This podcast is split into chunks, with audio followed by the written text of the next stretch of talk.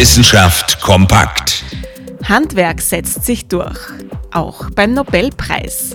Der diesjährige Nobelpreis für Chemie geht an eine Forscherin und zwei Forscher für ihre innovative Methode, Moleküle zu bauen.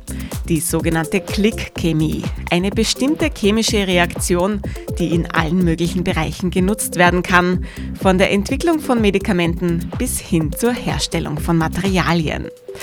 Für Barry Sharpless ist es sogar schon der zweite Nobelpreis. Der 81-Jährige wurde bereits vor 21 Jahren mit diesem höchsten Preis der Wissenschaft ausgezeichnet. Er hat trotzdem weitergemacht und Morten Meldal und Carolyn Bertozzi inspiriert. Zusammen hat das Trio nun diese Auszeichnung erhalten der Chemie-Nobelpreis für ein geniales Werkzeug zum Bau von Molekülen, wie es in Stockholm heißt.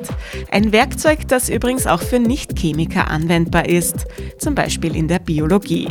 Überreicht wird der Preis in der Höhe von rund 920.000 Euro, traditionell am 10. Dezember.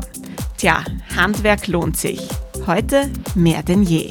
Interessante Themen aus Naturwissenschaft und Technik.